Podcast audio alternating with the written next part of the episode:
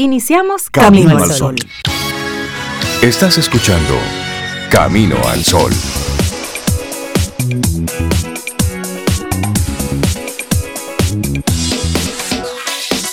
Muy buenos días, ¿cómo están? Hola.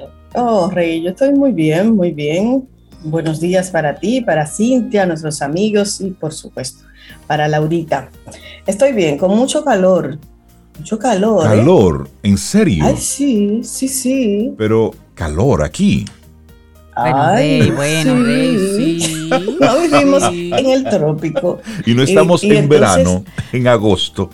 No estamos en agosto, en pleno trópico.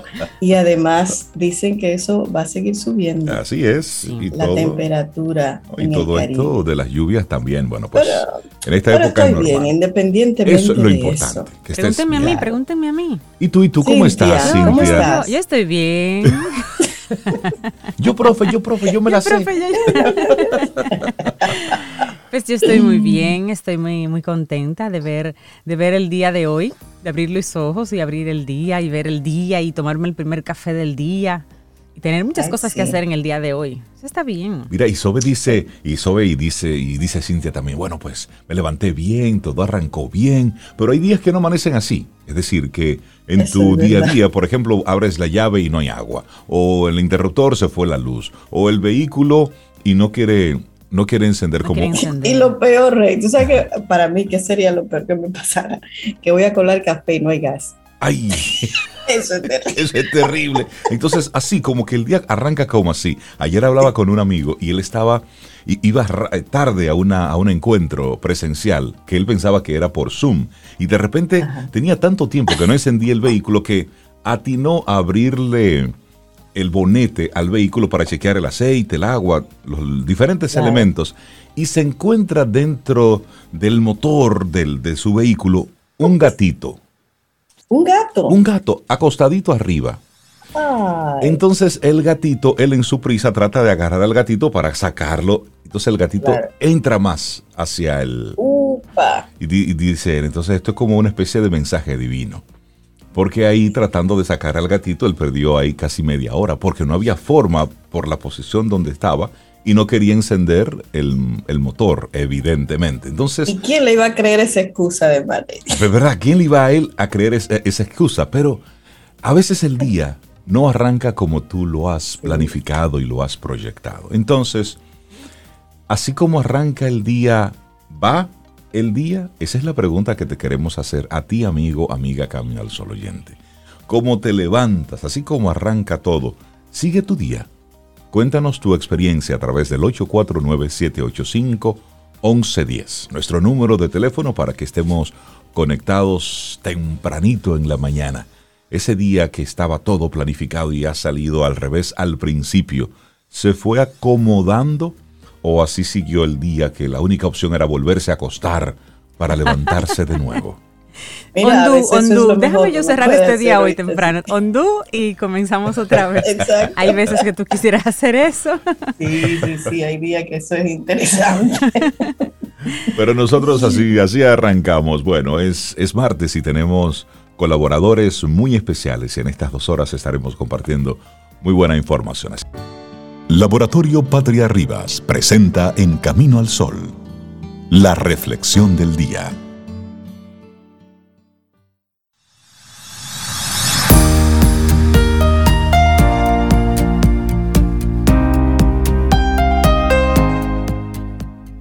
George Allen dice que trabajar duro, una mente positiva y levantarse temprano son las claves para tener un gran día.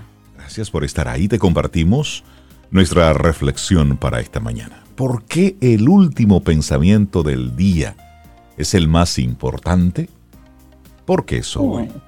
¿Qué habrá uno pensado anoche? eh? Recuerden, a ver, dejar que las preocupaciones colonicen tu mente mientras estás en la cama no solo dificultará el que puedas conciliar un sueño reparador, ¿eh? además tendrás más despertares a lo largo de la noche y podrías incluso sufrir pesadillas. Así que, ¿qué pensó usted anoche? A ver, ¿cómo habrá dormido?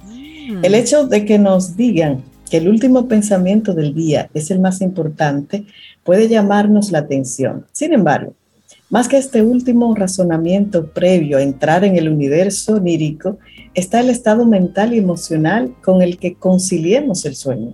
En buena parte de los casos, esa calma psicológica es determinante para disfrutar o no de un descanso verdaderamente reparador. Y para entender la trascendencia de esta idea, pondremos un sencillo ejemplo. La mayoría conocemos lo que implica irnos a la cama después de una discusión con alguien, bien sea con la pareja, un familiar, cualquier conocido. La mente no deja de darle vueltas a lo dicho, a lo no dicho, a lo pensado y sobre todo a lo sentido. Ese estado psicológico dificulta no solo la conciliación del sueño. Por lo general, es común tener incluso despertares frecuentes y hasta pesadillas, Así pocas cosas son tan necesarias como cuidar también de ese estado emocional con el que relajamos nuestra mente sobre la almohada por las noches. Así es. Y a menudo, cuando nos recomiendan consejos para conciliar un buen descanso nocturno, nos señalan aquello de apaga tu mente. Bueno, esta idea, la de apagar la mente, no tiene nada de sentido, ni de lógica ni de veracidad. Eso no es posible. El cerebro, en consecuencia la mente humana, no se detiene nunca, ni se silencia, ni aún menos se puede apagar. Pasar de la vigilancia, es decir, de la conciencia al sueño, es decir, a la mente inconsciente, no implica dejar suspendida la mente en un vacío absoluto. Por ello, no faltan los expertos que señalan que el universo onírico es una zona porosa, donde se cuelan pensamientos y emociones del mundo consciente. Esto significa que en muchos casos arrastramos estrés, preocupaciones y miedos a esa fase REM en la que acontecen los sueños. Por tanto, el hecho de que nos digan que el último pensamiento del día es el más importante no es nada ingenuo, al contrario, tiene mucho, mucho de razón. Y así es. Y hay un estado interesante, es entre la vigilia y el sueño. Hay una frontera muy sutil denominada estado hipnagógico. Dentro de la arquitectura del sueño corresponde a las fases 1 y 2 del sueño profundo, no mor, así se conoce. Bien, la existencia de esta etapa del descanso nocturno nos demuestra que hay una continuidad absoluta entre el mundo consciente y el mundo inconsciente es un flujo armonioso con un curso de un río que discurre desde una dimensión y otra. Esto significa que los pensamientos de angustia pueden discurrir del mundo consciente al inconsciente con facilidad. Implica sobre todo que el estrés y las ideas que yo tengo antes de dormir van a viajar conmigo en ese continuo por el estado hipnagótico, hipnagógico hasta el inconsciente. O sea que yo me llevo todas esas preocupaciones de paseo. y es que dicen que el último pensamiento del día es importante porque con él viene añadido un estado emocional. El último pensamiento del día es el más importante porque determina cómo te levantas a la mañana siguiente. Puede que la idea nos suene rotunda, pero vamos a conocer un poquito más y argumentarla según los expertos. Todo pensamiento tiene añadido un estado emocional. Si me acuesto pensando en una discusión que acabo de tener con mi pareja, lo que conseguiré es que la ansiedad quede instalada en mi cuerpo y también en el cerebro. Estudios como los realizados en la Universidad de Medicina de Sogam en Corea, por ejemplo, nos recuerdan que una de las causas de mal descanso y del insomnio son los estados de estrés y ansiedad. Arrastrar este problema durante semanas o meses altera por completo nuestra calidad de vida. Por lo tanto, los pensamientos con sabor a calma, con sabor a equilibrio y paz, se traducen en un estado emocional relajado. Todo esto se reflejará en ese universo onírico con mayor armonía del que no despertaremos hasta la mañana siguiente. Así, pero hablemos ahora de cómo conciliar un estado mental limpio y relajado para tener sueños claros y sueños sostenidos. Bueno, el último pensamiento del día es el más importante porque va a determinar el bienestar físico y psicológico al despertar. No es ninguna tontería, ¿eh? sin embargo, como bien sabemos, la vida es complicada y los días a menudo estresantes. Al llegar a la cama es común que nos vengan miles y miles de preocupaciones de golpe. La mente es una fábrica de preocupaciones, por ello, es recurrente que estando en la cama caigamos en ese laberinto de angustia estresante, en esa tormenta de ansiedades que al final se adhieren a la esfera del sueño y el mundo inconsciente.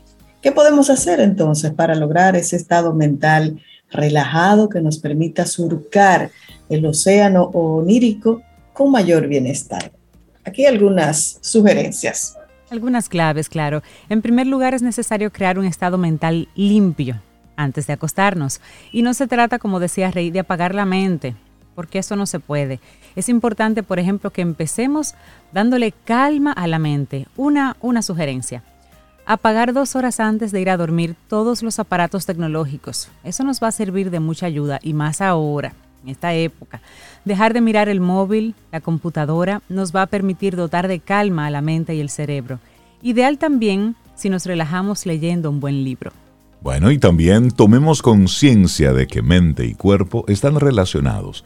Darnos una ducha caliente antes de acostarnos o realizar algún tipo de ejercicio de respiración profunda también es adecuado, es bueno.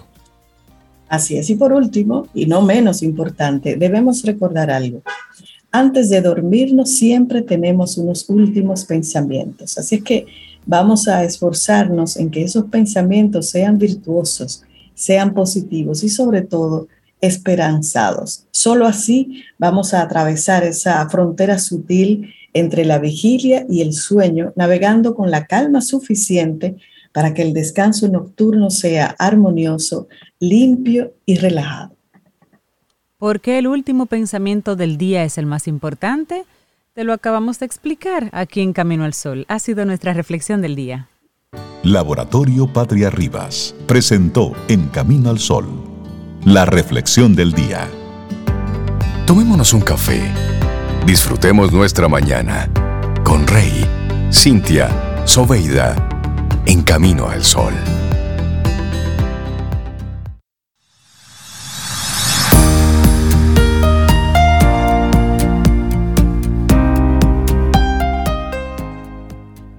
Hoy es un nuevo día.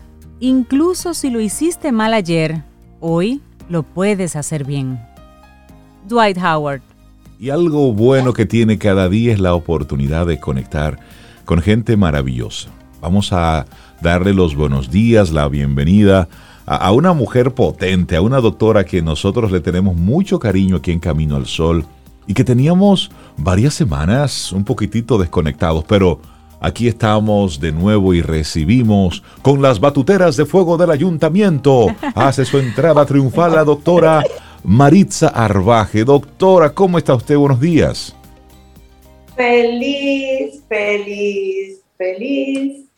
Y con ese recibimiento más, porque la verdad es que tenía un poco de desnutrición del sol de ustedes, pero aunque a la distancia, pero siempre unido por el hilo del amor divino, que es nuestro sol precisamente. Y aquí estamos dispuestos como siempre. Qué bueno verla, doctora. Bienvenida otra vez. y, verla bien, y verla, bien, además, Cintia, te está ah, mirando. Sí, se, se cuida. como el vino viejo, entre más viejo, más bueno. Esa es una actitud. Y hoy vamos a hablar, doctora. Una actitud. Y realmente el tema de hoy precisamente ha sido un tema que yo he recopilado de las experiencias que he tenido a través de la consulta y precisamente aprovechando todas las investigaciones que se están haciendo de la neurociencia, de la física cuántica, de todo lo que es lo hormonal, los, eh, los neurotransmisores, eh, en los últimos años no, hace como cinco años apenas, o sea que es nuevo, se ha detectado definitivamente que continuamos reforzando lo que son los tres cerebros. Y con el permiso de nuestro cerebro de la cabeza, tenemos que decir que el cerebro del corazón tiene unas 40 mil neuronas que se encuentran en la cámara intraarticular ventricular, perdón, y que eso nos está facilitando una capacidad de reconocimiento de que nuestro corazón es autónomo emocional y espiritualmente, que a tal manera que él puede tomar decisiones dependiendo del estado emocional que nosotros tenemos en el día a día. Y qué bueno lo que ustedes estaban comentando anteriormente. ¿Qué es progresar emocionalmente?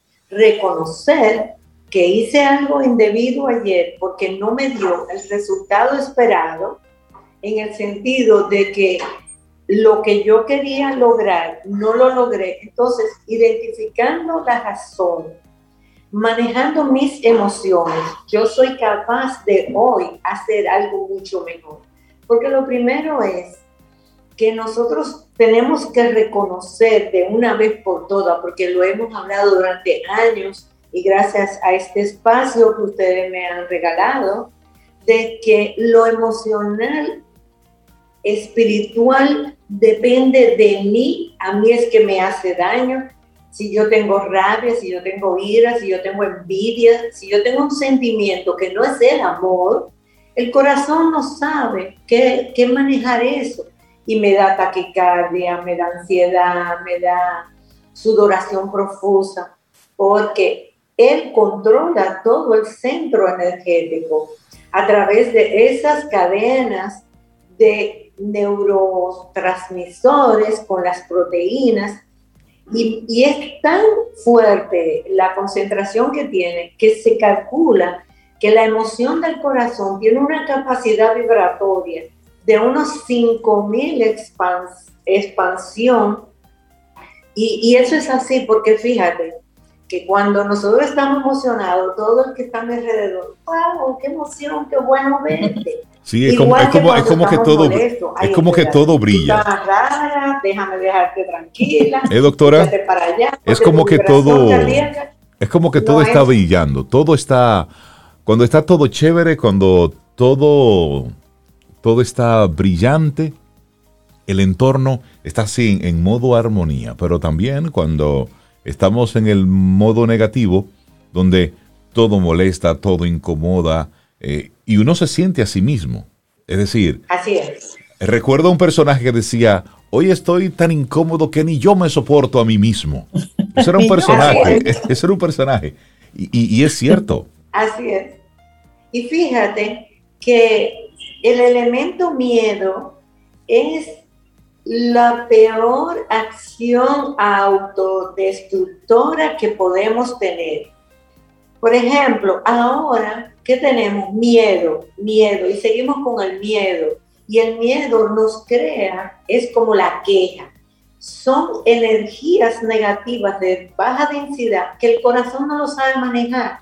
Entonces no sabe qué mandarle al cerebro de la cabeza. Entonces, como estamos en verano, la frecuencia de infarto es más frecuente, valga la redundancia, porque tenemos calor, cuando tenemos calor estamos incómodos, tenemos miedo con este proceso que tenemos a nivel mundial. ¿Y qué ocurre? Que cuando hay miedo, la densidad, el estado energético baja entonces nosotros tenemos dentro de nuestras glándulas, tenemos el timo. El timo, mientras somos niños y adolescentes, va creciendo, luego se atrofia, pero el timo queda ahí. Y si hay algo que destruye el timo y el sistema inmunológico en, en total, es el miedo. Y a veces tenemos como una opresión en el pecho y puede ser que la carga energética es tan fuerte que el timo se contrae, porque aunque se absorbe, la energía queda y eso estimulándolo puede contribuir a que nuestro sistema inmunológico se mantenga. Entonces, como estamos en el elemento fuego, la medicina tradicional china, que ustedes saben, que es la que yo más practico, dice que dependiendo de cómo esté el cerebro del corazón, que es el yin y el yang es el intestino delgado donde tenemos el otro cerebro, nuestro sistema inmunológico, para fortalecernos. Si yo no tengo esa conexión, la posibilidad de enfermarme es muy alta. Y quiero dar un testimonio. Hace muchos años que mi amado Reinaldo me regaló un equipo Y si tú recuerdas, si tú recuerdas, la primera evaluación dice cardio cerebral. Sí. Cómo el cerebro se conecta con el corazón, pero más que todo, cómo el corazón trabaja a nivel cerebral, la oxigenación, la sangre. Entonces, como ahora estamos temerosos con los pulmones, si nuestro corazón no está alegre, no está armónico, entonces eso no me va a llevar una sangre pura, oxigenada, y en el estudio que yo hago me está dando muy frecuentemente, renal baja oxigenación y aumento del CO2. Wow. ¿Por qué? Miedo, la mascarilla frecuente, el entorno que el Sahara nos quiere mucho y nos está visitando mucho. Sí. Y eso nos está, y nos está abrazando cada vez más fuerte. Y muchos temas que realmente debemos tomar conciencia, detenernos. ¿Cómo nos vamos a detener? El tratamiento del desequilibrio de nuestro corazón, del elemento fuego, no es más que, a pesar de que es una realidad que tenemos situaciones, que el entorno no está positivo, que seguimos en un duelo nacional y mundial y que lo emocional lo estamos dejando para atrás y no podemos, no debemos. Entonces, vamos a resolver lo nuestro, vamos a estar armonizados con los pensamientos lo más positivo posible. Vamos a alimentarnos con unos alimentos que nos da nuestro país, que consumamos más frutos rojos en pequeñas cantidades y más que todo, ver por qué yo estoy con tanta angustia, por qué yo tengo tantas emociones negativas, por qué me quejo tanto, me voy a enfermar, y espiritualmente, si usted ora, medita, hace yoga, va a la naturaleza, algo que le haga sentir como ser humano en armonía. Porque la palabra felicidad es un poquito cuesta arriba, pero y, muy subjetivo. Armonizar mi corazón para que mi cerebro reciba buenas informaciones y ser creativo, porque no podemos esperar que nos den no podemos esperar afuera, que quizás en este momento no nos pueden aportar muchas cosas. Vamos a ver qué nos podemos dar nosotros, tanto en el plano emocional, espiritual como biológico, para que la desnutrición emocional, que es una palabra que la creamos en Camino al Sol hace muchos años y que mucha gente le chocó, pero si yo estoy desnutrida emocionalmente, yo no puedo nutrir lo biológico ni lo psicológico. Entonces, es una integración. Por eso me encanta la medicina integral, integrativa, como quieran decirle, donde trabajamos mente, cuerpo, la biología, para salir a la sociedad lo más armónico posible y contribuir con una sonrisa, aunque con las mascarillas, pero la gente se da cuenta cuando sonreímos. Se ven los, ojos. Se nos pone chinito, aunque no tengamos orientación de allá de Oriente. Entonces, vamos a mejorar. Esto es un espacio que nos da buenas informaciones, que nos manda a armonizarnos. Entonces vamos a sintonizarnos nosotros para poder contribuir en nuestro mundo, que es nuestro entorno, que es nuestro prójimo. Y vamos a ver qué podemos mejorar como, como seres humanos hacia la sociedad, porque necesitamos armonía y paz mucha paz. Doctora Maritza Arbaje, qué bueno tenerla de nuevo aquí en el, en el programa. Hoy, conexión corazón-cerebro en este verano y a propósito de la desnutrición emocional y biológica que estamos teniendo. Doctora, que tenga un, un día precioso. La gente que quiera reconectar con usted, ¿cuáles son los puntos de contacto? Bueno, estoy en las redes, y también estoy en el 809-705-0979.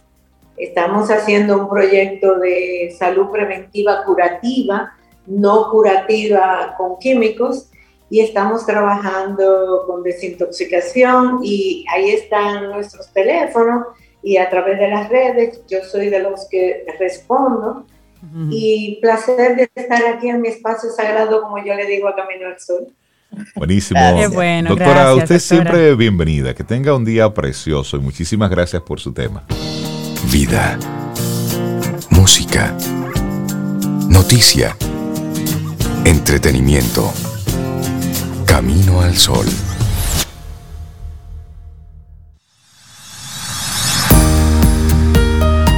Cintia, ¿qué nos tienes para hoy?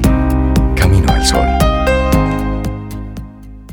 Bueno, me le he pasado compartiéndote frases maravillosas hoy. Esta es de Eleanor Roosevelt y dice, con el nuevo día viene una nueva fuerza y nuevos pensamientos. Sobeida, ¿qué nos tienes para hoy? Camino al sol. Bueno, Sobeida, ¿qué nos tienes tú para hoy, Sobe? bien. el valor del compromiso de la organización, ya tú lo estabas mencionando. Ese es un tema que, que le traemos hoy y lo traemos con un estratega de negocios que además es ingeniero organizacional, cofundador y director ejecutivo del Centro Gerencial Meta, socio y director de su división de consultoría. O sea, un gurú. Socio de Camino que trata temas de pensamiento estratégico, transformación estratégica de organizaciones y desarrollo de líderes. Dígame usted, Carlos oh. ¿quién más viene con ese perfil así? Hola Carlos, bienvenido. Hola, muchísimas gracias. Muy buen día, Sobeida, Reinaldo, Cintia. Gracias por, por esa presentación tan generosa de tu parte. Los gurús son unos, señores mayores de barba larga, así. Bueno, más o menos. Dándote lo de mayor y la barba larga, pero sí. La tuya es corta y no eres tan mayor, pero eres gurú. Bueno, gracias por eso. lo que corresponde, gracias. Qué bueno eh, conectar contigo, Carlos, y hoy hablar del compromiso como, como un valor en las empresas. Correcto, sí, el compromiso es, eh, es algo que se, que se habla poco y que vale muchísimo en términos de, lo que es la, estructura eh, funcional, moral, humana, social de la empresa. Ese tejido que de verdad hace que la empresa eh, camine de manera sostenible como debe ser y por donde debe ser porque el, compromiso implica que hay por parte de la persona, de, los individuos, de los equipos, una fuerte vinculación moral y emocional. Y esa fuerte vinculación moral y emocional pues lleva a, un, a una fuerte vinculación a nivel de la actuación con responsabilidad, con proactividad para tomar acción y siempre focalizados hacia los, hacia los objetivos. Y, ustedes dirán, oye, y, eso es verdad, eso es tangible, eso, bueno, la, eh, la Gallup se ha dedicado por, por, muchos años ya a medir lo que ellos llaman eh, el, el, estado del, del lugar de trabajo, la situación en el lugar de trabajo eh, al principio lo hacían en Estados Unidos, ya lo están haciendo a nivel global. Y por ejemplo, para que ustedes tengan una idea, en el año 2017, ellos encontraron en Estados Unidos los empleados no comprometidos, lo que ellos llaman desvinculados o desconectados, eh, le cuestan a la economía norteamericana entre 483 a 605 mil millones de dólares al año.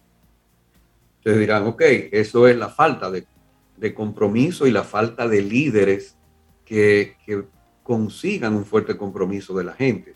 Pero, ¿y, qué impacto tiene el compromiso? Bueno, ellos encontraron en ese estudio que las empresas donde hay un alto compromiso de, sus colaboradores y colaboradoras evidencian un 41% menos de ausentismo que las empresas donde están menos comprometidos, 70% menos de incidentes de seguridad, 40% menos de incidentes de calidad, 17% mayor eh, productividad, 20% de incremento en las ventas y 21% mayor rentabilidad. Que esas otras empresas donde no hay ese fuerte compromiso. Entonces, definitivamente conseguir el compromiso en la empresa resulta fundamental para que ésta pueda ser rentable, sostenible y además que sea un lugar donde la gente quiera trabajar, donde la gente se sienta bien trabajando, donde la gente se pueda entregar al trabajo de una manera constructiva. Sí, Carlos, eh, muchas veces en los procesos de reclutamiento y selección son de los elementos que miran los, los, futuros empleadores en los candidatos, el compromiso, el compromiso en el pasado, porque pueden con eso deducir un poquito cómo será su comportamiento futuro si los eh, contratan en esa empresa, ese compromiso futuro. Y buscamos el compromiso como un valor que trae la persona. A veces, con el tiempo, creo que ya hay otro nivel de conciencia, pero antiguamente pensábamos que el compromiso tenías que traerlo tú que tú tenías que ser una persona comprometida, no que yo tenía que darte las condiciones de una empresa que se compromete contigo para que tú te comprometas conmigo. ¿Se ha cambiado un poquito eso? Ha cambiado muchísimo eso, realmente. Eh, muy buena pregunta, Cintia, muy buen planteamiento, porque sí, es, tal como tú dices, eh, ya eso se ha volteado totalmente porque ahora lo que estamos hablando es de construir, así como se habla de la experiencia del cliente y, de todo lo que implica la experiencia del cliente, no vamos a, a entrar en esos detalles ahora. Lo que estamos hablando ahora es de la experiencia del empleado, de la experiencia del colaborador, desde los procesos de atracción, de reclutamiento, hasta cuando un empleado incluso sale de la empresa. Eh, todo, todo su ciclo dentro de la empresa, eh, verlo ya como la experiencia del cliente, perdón, del colaborador, del empleado, para eh, poder conseguir esa vinculación. Pero esto necesita un fuerte cambio a nivel de cultura y de liderazgo. O sea, el estilo de liderazgo debe cambiar la cultura debe cambiar. Y, para comenzar, debe haber un fuerte eh, enfoque hacia los resultados. Porque a la gente le gusta ganar, a la gente le gusta conseguir metas y objetivos. A, la gente no le gusta ser fracasado y no poder conseguir las cosas. Y, por lo tanto, por donde tiene que comenzar esto es por una gestión orientada a resultados, como dice Ken Blanchard, cuando tú estás comprometido con algo, no aceptas excusas, solo resultados. Y, para eso hay que comenzar con una, con una visión, con un propósito, con unos objetivos y con unas metas claras, precisas y comunicadas adecuadamente. Y luego de eso, por supuesto, formar a la gente, acompañar a la gente, desarrollar a la gente para que puedan conseguirlas con buena retroalimentación, con métricas, pero también creando un espíritu de confianza, un espíritu de equipo, donde yo te doy la confianza de ser proactivo, de ser proactiva, de, de asumir las cosas, de tomar las riendas de las cosas, de ejecutar, pero con una guía por nuestra parte, no abandonados. No es que te solté y me olvidé de ti, es que te delegué con confianza de forma tal que tú puedas hacerte cargo, adueñarte, apoderarte, apropiarte de esa tarea, de esa función, de ese puesto, de ese proyecto, de una forma proactiva. Carlos, y conectando eso que tú dices, Recuerdo cuando hace, hace algunos años Jeff Bezos de Amazon, pues causó un gran revuelo cuando él decía que en su empresa, bueno, pues a la gente se le pagaba por un trabajo y que no era responsabilidad de él estar manteniendo a nadie contento ni muy animado con toda la dinámica, sino usted está aquí, a que usted se le paga un salario para que usted cumpla esta función y se acabó. Y bueno, en el mundo eh, empresarial pues fue un revuelo porque ¿cómo es posible? Este señor es casi un dictador encargado de una empresa tan grande. Entonces, hay una línea muy fina Carlos, entre usted está aquí para cumplir una función con una responsabilidad versus esos elementos como el compromiso que tienen, si se quiere, es un llamado y una invitación a la milla extra, a darnos ese, ese adicional que no lo compra el dinero, que no lo compra un salario, ni siquiera lo compra el jefe. A veces quien compra eso es el supervisor con quien tú estás trabajando. Entonces, si vemos esa línea entre estoy aquí porque es mi responsabilidad y recibo a cambio un pago, versus aquí tengo que aportar ese 10% adicional, ese, ese empujoncito. En esa línea gris, ¿cuáles son las cosas que, que van circulando, Carlos? Mira, definitivamente es, es un tema de es un tema de liderazgo, es un tema de trato, es un tema de comunicación. Por ahí vi hace poco que decían, eh, ya la regla de oro está obsoleta. La regla de oro es trata a los demás como te gustaría que te trataran a ti. Dice, la regla de oro está obsoleta. ¿Y cuál es la nueva entonces? La nueva regla es trata a los demás como ellos quieren ser tratados. que a lo mejor no es como tú quieres que te traten a ti. Claro. es cierto, es cierto.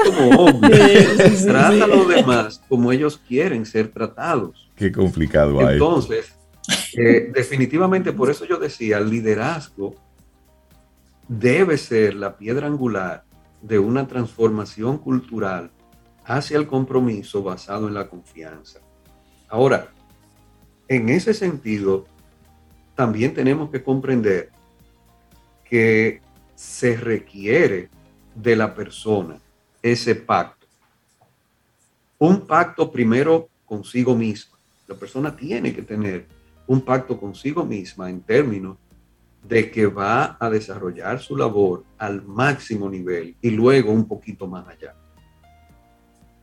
En segundo lugar, el líder que va a tomar la responsabilidad de guiar a la persona de formar a la persona, de retroalimentación, de retroalimentar a la persona y de darle redirección a la persona cuando se desvía del canal.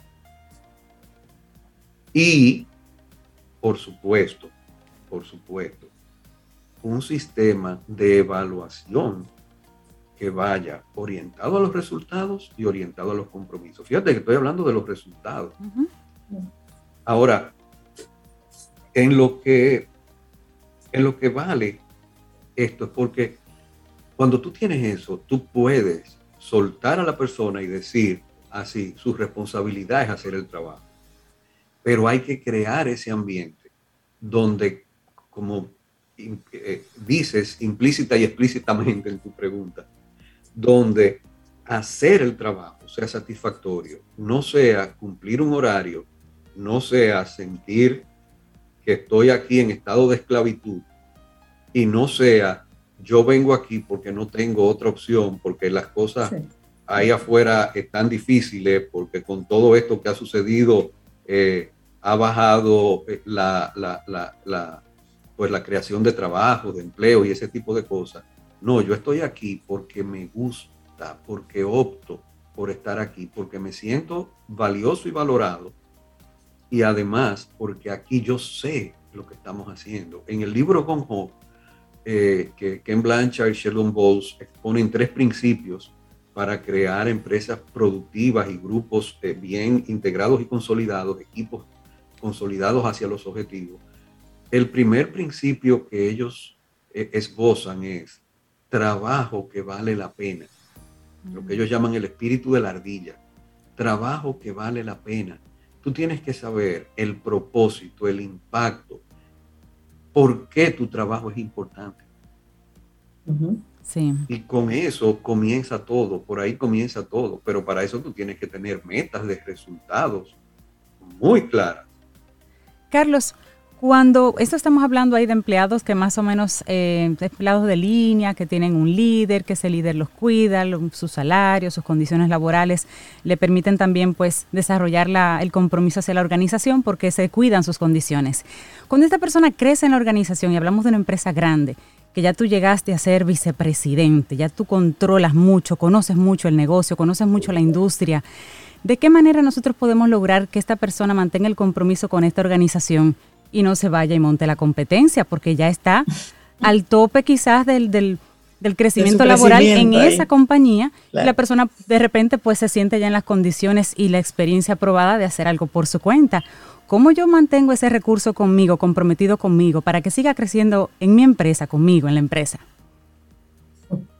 Si ustedes se fijan, en países como los nuestros, eh, tiende a ser un fenómeno natural que eso que tú mencionas, Cintia, que cuando, cuando estas personas se desarrollan, crecen, van subiendo, la, el camino natural, normal, es salir independizarse, hacer su propio negocio. Y tú te preguntas, ¿por qué? Sin embargo, cuando tú te vas a otros países, dices, ¿qué pasa?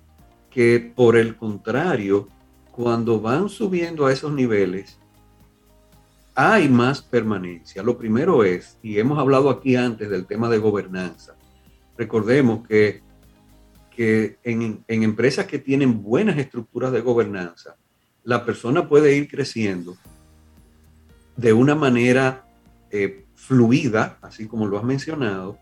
Hay una institucionalización, una institucionalidad. La persona, aunque no sea dueño o miembro de la familia, puede llegar a ser director general, pero también puede pasar a ser miembro de un consejo o de comités de importancia del consejo, de la junta de directores, etc. Y hasta accionista. Exactamente, ahí va hay otra cosa, puede llegar a ser accionista, puede comprar acciones, puede comprar stocks. Entonces ya hay un sentido mucho mayor de propósito porque ya mi tiempo aquí, mi entrega aquí, ha sido reconocida no solamente con un puesto, con un salario, con una posición, con un nivel, ha sido reconocida incluso con propiedad. Entonces, ese tipo de mecanismo nosotros tenemos que empezar a establecerlo. Porque, porque de lo contrario, nosotros lo que estamos haciendo es formando talentos, desarrollando talentos, para que en el día de mañana lleguen a un nivel de realización tal donde ya yo no les puedo ofrecer más. Y al llegar a ese tope, se van a aburrir, se van a cansar y van a buscar otros horizontes. Y se va el compromiso. Y ahí se ve el compromiso. Réame socia, réame socia. yo lo estoy considerando. Conviértelos en aliados luego. Claro. Cuando estén en otra empresa. Ah, bueno. Pero por ahí va la cosa, de eso se trata. Eh, eh, hay que vincularlos de esa forma. Trata a los demás como ellos quieren ser tratados. Y, esa, y eso es un cambio total de, de paradigma. Definitivamente. Carlos Yunen, el valor del compromiso en las organizaciones. Interesante el tema que hemos compartido hoy contigo. La gente que quiera ponerse en contacto con, con el Centro Gerencial Meta, con todo el trabajo de consultoría que, que ustedes realizan, Carlos, ¿cómo conectar con ustedes? Primero, a través de ustedes. Por supuesto, somos los agentes, los representantes de Carlos y de Meta aquí en el país. Bueno, eh, por, por, Instagram Meta es eh, arroba gerencial Meta y eh, mi Instagram es Carlos J. Yunen. Por ahí nos pueden, nos pueden contactar. Creo que es la forma más, más fácil, más directa. Gerencial Meta para Meta, Carlos J. Yunen en mi caso personal. Y como dije, a través de Camino al Sol. Claro que sí. Carlos, que tengas un, excelente día. Muchísimas gracias por este tema. tema. Muy bueno. A ustedes, encantado siempre de estar aquí. Un abrazo. Un abrazo. Siente y disfruta de la vida. La vida. Camino al sol. Camino al sol.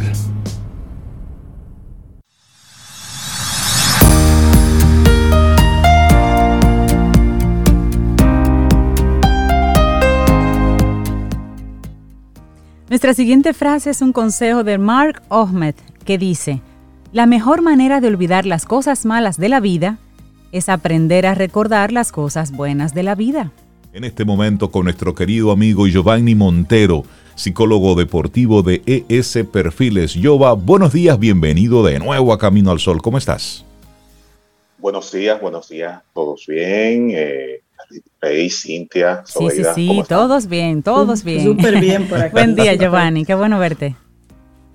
Gracias. Bueno, y hoy hablaremos de la, de la incidencia de la salud mental en los atletas de los Juegos Olímpicos, tema que se convirtió en los titulares durante varios días. ¿Qué pasa por la cabeza de esos atletas de alto rendimiento? Jova, ¿cuál es tu, tu apreciación de todo esto? Sí, fíjate, eh, eh, definitivamente estos Juegos Olímpicos eh, van a pasar a la historia, pero no por ser Juegos Olímpicos, sino por todas las cosas que, han pasado en los Juegos Olímpicos antes de empezar, durante este proceso de pandemia, durante los Juegos Olímpicos, post Juegos Olímpicos. fíjense que son los únicos Juegos Olímpicos en la historia hasta ahora que se han celebrado sin público y esto es un elemento que hay que analizar, hay que estudiar, hay que realizar investigaciones sobre los efectos de la ausencia del público en, los eventos deportivos y cómo, por supuesto, ha afectado eh, a los atletas, tanto de manera positiva como, como negativa en este sentido. A mí me parece también, Giovanni, que y tú ahí como experto me corriges, que el hecho de que en estas Olimpiadas haya participado tanta gente joven, esa nueva generación que le da prioridad a su estado mental, que no teme hablar de las cosas que le preocupan, que no va como representando un país en silencio, calladito, manteniendo las formas y siendo protocolarmente correcto, sino que dicen y se quejan y, y, y quieren la visibilidad de los de su realidad, de lo que les sucede y no temen comentarlo. Ya eso se, vio en varios casos. Y me sorprendió muchísimo, por ejemplo, cuando fue noticia Simone Biles, todo esto, cómo ella al final, ya terminaron los Juegos Olímpicos, se va feliz con una medalla que no es de oro. Y ella está feliz porque ella pudo decir lo que sentía y soltar esa mochila y ganarse lo que se pudiera ganar y ser feliz con eso. Eh, así es. Eh, yo creo que debemos agradecer al Dios de, de, los Juegos Olímpicos, en este caso Michael Phelps, que, destapó, destapó todos esos elementos. Fíjate, como tú muy bien dices, eh, estamos ante una generación que es más atrevida, que, que habla, que no se queda callada, en cierto sentido. Hay muchos críticos que estamos frente a una generación de cristal que no, no soporta, no aguantan presión y todo eso. Yo creo que no. Eh, que es una combinación de, muchas cosas y gracias a Dios, gracias a Dios, estamos teniendo atletas que están hablando de la salud mental sin sentirse culpables del mismo o sin sentir el miedo de, que lo clasifiquen como locos, que ese ha sido el gran problema eh, de la salud mental, la, psicología, la psiquiatría, con los deportes o cualquier área de, actividad de, las personas. Entonces, por supuesto, ya lo veíamos venir cuando en programas anteriores hablábamos de la pandemia, las situaciones de los atletas, eh, si iban a clasificar lo que, no, lo que todavía no habían clasificado, eh, qué iba a pasar con eh, con los Juegos Olímpicos, si realmente se, se, iban a realizar, si se iban a suspender. Todo esto son elementos, factores que tenemos que, considerar. Eh, de frente, atletas, como tú muy bien dices, jóvenes que no se quedan callados y que estos jóvenes, por el impulso eh, de, personas como Michael Phelps, Lolos Young, Body Miller, eh, que participaron, Chris Bosch, que, participaron en los Juegos Olímpicos en su momento y hablaron de ese documental que todavía no se le ha sacado todo el provecho del mundo. Y yo creo que esto ha destapado una nueva orientación en, los Juegos Olímpicos y en los organizadores de los Juegos Olímpicos, en los ministerios de deporte de todos los países y en el Comité Olímpico de todos los países, de que hay que prestar atención a cosas que antes no se prestaban atención. Y no porque no sucedía, sino porque mm, eh, los atletas no hablaban de eso. No hablaban. Eh, mencionaste a Simón Biles, pero por ahí tenemos a, a Djokovic, No sé si ustedes vieron ese, ese juego de Djokovic, eh, a Naomi Osaka, eh, tenemos a Delfina Pinatielo, Argentina. Eso, eso ha sido horrible lo que ha pasado con, con esas muchachas. entonces, estamos hablando salud mental enfocado en el control de las emociones. De hecho, entrenar como atleta de alto rendimiento genera un nivel de estrés y ansiedad que es más o menos manejable por, los atletas. Entonces, cuando lo llevamos al contexto de que tú tienes que competir con los mejores atletas del mundo, entonces hay una incidencia importante ahí que hay que ver, que, que hay que analizar. Y eso es en circunstancias ideales donde el mundo funciona tranquilo y bien. Imagínate si le sumamos a estos muchachos que todos vienen de países que están enfrentando una pandemia, que de por sí para ellos la clasificación fue diferente, los procesos de viaje para llegar a ese país, que si quedarse en estos espacios más, o menos confinados para, para tomar ese control protocolar de lo que es la pandemia como tal, participarse en el público que te dé esa energía en el momento de hacer tu performance. Realmente ellos tenían la presión normal y toda una montaña, toda una mochila de cosas adicionales y sin embargo no se quebraron. El hecho de que una u otra persona diga que, siente una presión adicional, óyeme, es que, es que son chicos, es que son humanos. Ya ellos tenían mucho en su espalda. Realmente. Y, y hay una cosa que tenemos que ver en este sentido, Cintia, es que solamente fueron ellos que, que tuvieron o que quedaron en evidencia sobre, sobre su estabilidad emocional en los Juegos Olímpicos, pero eh, no se queden ellos, no se queden ellos, hay muchos. Entonces tenemos un factor extra que tenemos, tenemos que eh, darle la importancia antes de las redes sociales, los Juegos Olímpicos, la presión del público que estaba ahí, quizá la presión mediática, era mucho más fácil para los atletas apagar un televisor o simplemente no leer una prensa.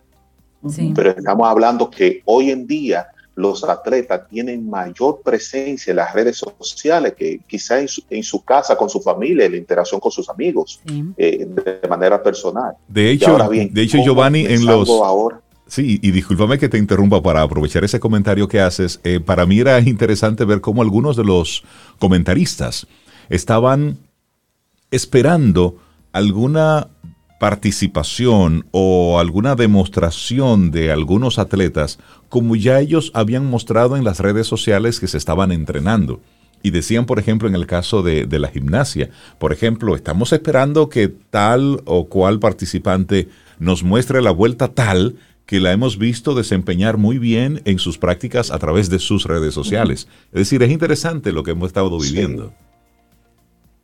No, y esas grandes expectativas que le ponemos nosotros los fanáticos también. Y luego los comentarios, como a esta nadadora argentina, que cuando fallan, entonces nosotros somos los peores en castigarlos y darle mensaje, señora, hay que estar ahí para, para ver eso. Giovanni, ¿cómo tú entiendes que va a impactar todo este tema del cuidado de la salud mental en futuros atletas que vayan a otras competiciones, incluyendo los Juegos Olímpicos?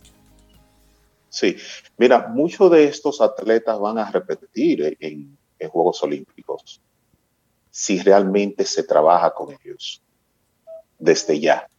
Eh, decía que eh, que hay que hacer una intervención en estos atletas que no clasificaron, en los atletas que tuvieron situaciones especiales, en los atletas que estaban a punto de la, clasificación, de pasar a cuarto de finales, los que estaban compitiendo por medalla. Hay que hacer una intervención, hay que hacer un cambio completo en la estructura desde el Comité Olímpico Internacional, porque se tiene que hacer obligatorio la presencia de la salud mental, de un psicólogo deportivo, de especialista en salud mental en los Juegos Olímpicos. Tiene que hacerse obligatorio, asimismo como es obligatorio la presencia de, un médico para atender cualquier lesión. Exacto. Tiene que hacerse obligatorio en todas las delegaciones, porque lo que está pasando no es bueno.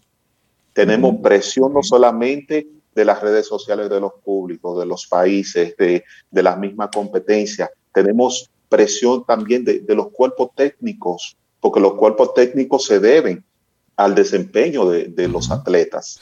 Entonces, eh, eh, es una locura, de verdad es una locura. Y, a eso sumarle, y, a eso sumarle. Decir que en, el, que, en el...